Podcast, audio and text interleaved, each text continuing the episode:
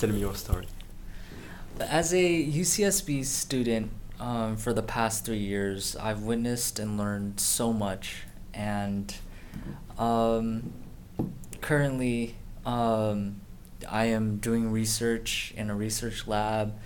I am um, taking a bunch of classes, and and what I've noticed um, uh, in my life um, here as an undergrad is I'm trying to find what my purpose in life is in in this world, and um, and definitely um, you know I, I came from not a really rich family and um, I've always had to um, you know no, I, I I'm mainly a listener. I, I listen to people and then I, I observe the world um, from from my own eyes and I just I see amazing people all, all around me. And I always feel like I want to be this person. I want to I want to do I want to do what they're doing and and then I realized that at some point I you know I have to act and I have to um, start becoming um, a a person. Uh, s- start becoming um, what um, what God wanted me to do. So I you know when I got into UCSB I was so happy and um, and but I, I took it as a chance to really grow. Um, I want. I've tried to find ways to grow, and you know, I I developed this uh, this mentality where, um, that I just want. Uh, I developed this mentality that I want to somehow um, do it in a way that I can.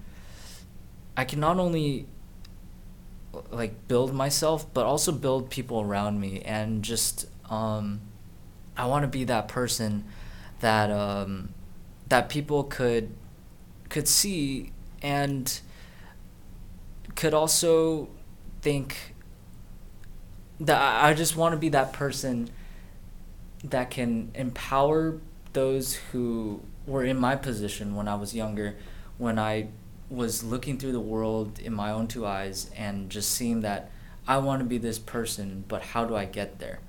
And for me, I personally, you know, went on this quest to try to find out what what what it is that people do to succeed. And you know, success is definitely a um, it's definitely great. It's it's an amazing thing, but success is not easy. And um, how I how I try to view it as um, to to attain success is to work hard, and um, and sometimes I think you know sometimes I get frustrated even you know working hard and just not getting any results, but one thing that I I learned is um, truly what people have said, never giving up, and definitely just uh, ref- like that reset button that you that I feel like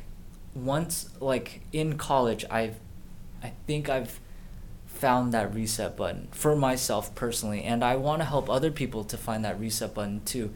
Because I don't because there were times when I was young in high school and even like in undergrad that sometimes things get you know hard especially you know um, being an undergrad having classes and just so many things you want to do so many so many things that are expected of you. And and then I made it my one of my life goals to help people that have have endured what I've endured. Um, one thing in in high school, I definitely felt depressed. Um, I, I fell into depression and um, I was so isolated and I just didn't know what to do.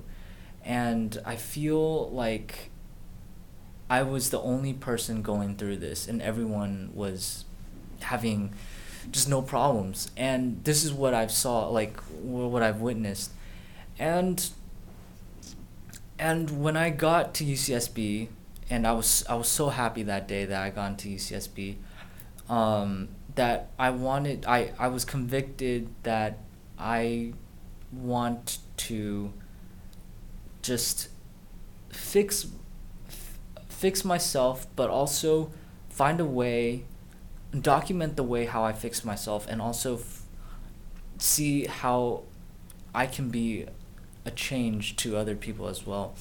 And um, uh, earlier um, in my freshman year, I took this class called under underserved uh, medicine, and it was it was taught by uh, a doctor, um, an emergency um, doctor, ER doctor, um, Jason Pristowski, and he introduced me to doctors, uh, or he introduced the class to Doctors Without Borders and the amazing work that they do.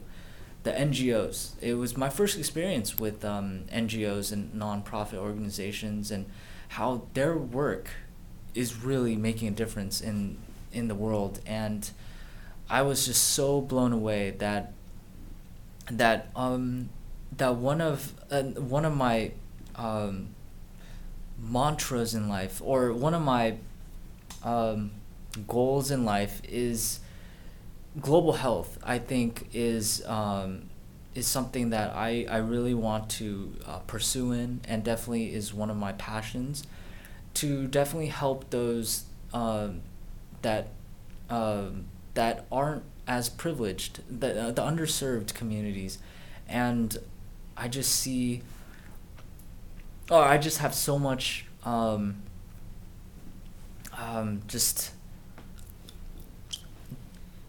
just um I don't know what's the word for it. Um, just so much compassion after you know learning what what has um, you know throughout the world what has been going on and just um, how we in America are most of us are privileged and a lot of um, and there are just people all over the world that you know whatever it may be either depression or the lack of resources or just just um, mass genocides across the world. I just um, you know I, I just have a heart for that for them. And i feel like global health is definitely an amazing uh, just definitely a, a core like so important um, it's definitely an important um, um, forgot that word. uh, definitely important. Um, lost that word. Um, or just global health is just very important, and I think how um, just a bunch of um, you know just recently Bill Gates. Um, well, Bill Gates have done amazing. Like has um, do, uh, like donated most of his funds to like help help those who are in need um, um, outside of the U.S. and definitely and he and I believe he's making his mission to improve the education system in the U.S. which I also believe that our education system needs a major improvement. Um, um, but global health definitely um, one of my top um, um, one of my to dos in life, and definitely one of the things that I've um, done um, as an undergrad here, and on the quest to discover what my purpose is in life and what I can do to help people, and um, is definitely making a list. I think just a simple list can just just change your entire mind um, just having having a list. It depends if you're it depends how you learn or how you view things but drawing a picture or making a list i think that was one of the ways how it just changed how i just perceive things. And then and then i start checking them off one by one. And you get that accomplishment that feeling of accomplishment of just um, you know suc- succeeding at just one thing. And then definitely the the to-do list can be big can be small but um, uh, for me i took it step by step and um, took um, took micro goals. And then of course everyone has um, you know their goals. And um, but definitely breaking them up um, helped me just put things everything in perspective. And one one day by day just getting things done no matter if if you're down depressed or if you're just um, having a rough day just having something to go back to and having a sense of direction really helps. So and one yeah so that's one thing. Um, but for me my story um, i really want to dedicate my life to empowering those who were in my position who were just not able to or just were were in were depressed not having a not knowing where to go and just not sure how to to like ask for help. But even then for me getting through that that slum that that um that dent getting through the things that I've experienced really um, was was challenging, but I think in the end it's definitely it's definitely much brighter and and every day is definitely a, a treasure and I, I, I want to empower everyone to take advantage of the day that's they've been given to them uh, that, that has been given to them and really just make the most out of it. We have 24 hours in a day and I I encourage those who who just who just does don't know where to start start by hitting that reset button and just acting like it is the first hour and just get something anything in your mind you could just think of to do something that will help you but also help not only help you, but also that can propel you forward so that you can actually be an agent of change and in, in this world. Because I I honestly truly believe that everyone has the capability of making a change in their lives but also making the change in the people around you. And actually the the voice your voice is so powerful that it could just um, change millions of people. And and i want yeah and i i hope to that my story could yeah i've said this so many times. I hope my story could empower those who are in my position and so currently just where i am right now i'm a third year um, biochemistry major here at uc santa barbara and um, and I currently work in a research lab, and it was definitely uh, at first hard to hard to you know motivate myself to get to that point where I could um, go up to a professor and and ask him or her that I want to be a part of of of this community. I want to be part of the scientific community. I want to uh, make a difference in the scientific world and hopefully make a make a discovery. Um, and from that, you know, it took time and for me to get to that point. But once I know that you what you know what you want to do from those to do lists, from those those moments of just thinking about what life that you want to take, especially in your undergrad career, it's the time where it's it's a really it's a really good opportunity to think about where you want to go in life. But no matter where, at what point of stage in your life, you can always hit that reset button and start making a difference in your life and making a difference in other people other people's lives. But for me to stay, st- uh, to to make that decision and then just feel passionate about it, and making and then having that drive to pursue it it really helped me get to where I am today. And um, and and it just and it doesn't end there. I think my my mission, um, which which includes you know pr- um, imp- uh, providing global health, being a provider of global health, and um, just empowering those who are in my position. Um, that I have so much to do, and I, you know, so much. I have so much to do, and I feel like I have so little time to do it, and I just wish that someone, um, uh, I just wish that I had a, a, a mentor or I I could have he- heard um, a story that could help me um, that could have helped me when I was in those times of you know despair or just um, the, the the the times where I was frustrated with where where my life was heading or where what to do with my life that I wish I would have known earlier or heard, could have heard a story that it just doesn't end there and there's so much in this world to experience so much of so many options out there and there truly is and it just takes that that one step forward and no matter how small or how how large that step may be that could really change make a difference in my in in your life in many and in many people's lives as well. And that's what I want to say but as as a person um, you know I I felt uh, I personally I I took up running when I was in college.